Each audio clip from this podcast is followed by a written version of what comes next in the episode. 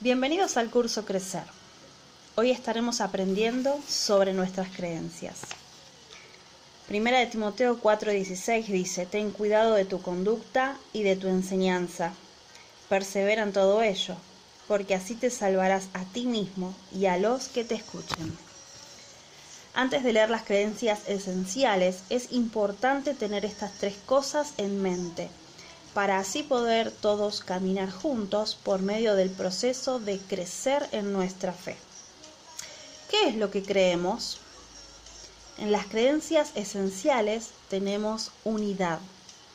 Efesios 4, 4 al 6 dice, hay un solo cuerpo y un solo espíritu, una sola esperanza, un solo Señor, una sola fe, un solo bautismo, un solo Dios y Padre de todos en las creencias no esenciales tenemos libertad. Romanos capítulo 14, versículos 1, 4, 12 y 22 nos dicen, reciban al que es débil en la fe, pero no para entrar en discusiones. ¿Quién eres tú para juzgar al siervo de otro?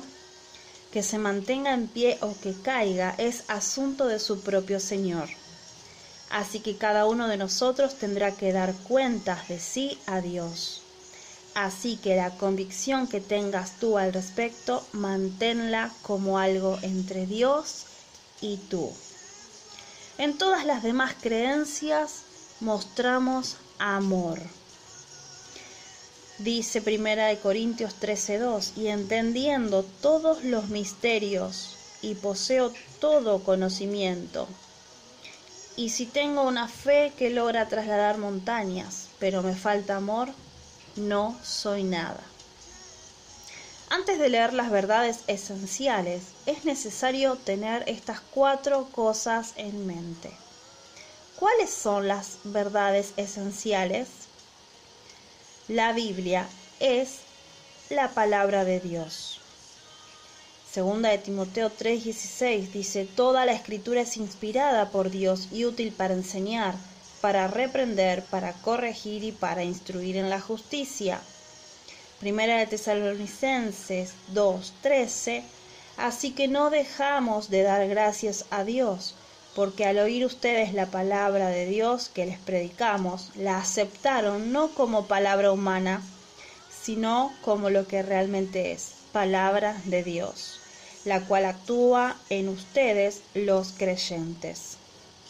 La palabra de Dios es la única autoridad totalmente fiable y veraz, y podemos aceptar la Biblia como nuestro manual de vida. Cuando nos enfrentamos a una decisión, nuestra primera pregunta es, ¿qué dice la Biblia?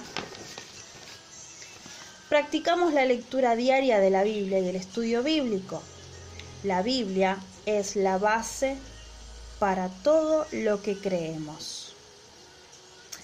Jesucristo es el Hijo de Dios. Jesús le dijo, yo soy el camino y la verdad y la vida, nadie viene al Padre sino por mí. Eso lo encontramos en Juan 14, 6.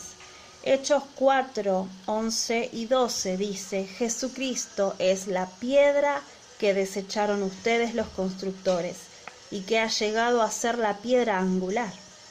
De hecho, en ningún otro hay salvación, porque no hay bajo el cielo otro nombre dado a los hombres mediante el cual podamos ser salvos.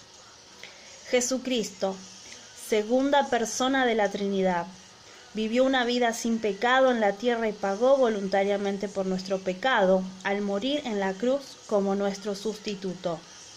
Esto llevó a cabo la salvación para todos los que reciben la gracia. Al confiar solo en Él, Él se levantó de los muertos y es el único mediador entre Dios y nosotros.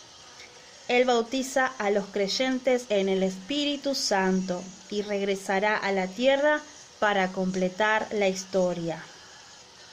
Punto número 3. Nacer de nuevo. Dice segunda de Corintios 5, 17, de modo que si alguno está en Cristo, nueva criatura es.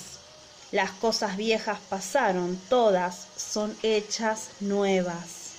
Mateo 16, 25 nos dice, porque el que quiera salvar su vida la perderá, pero el que pierda su vida por mi causa la encontrará.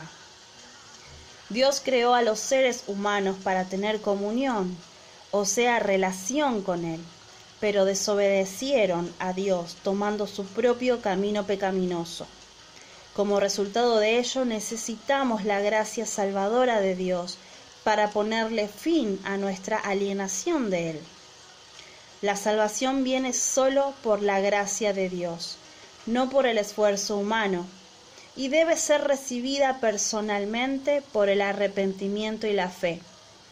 Al final, todas las personas experimentarán la resurrección corporal y el juicio.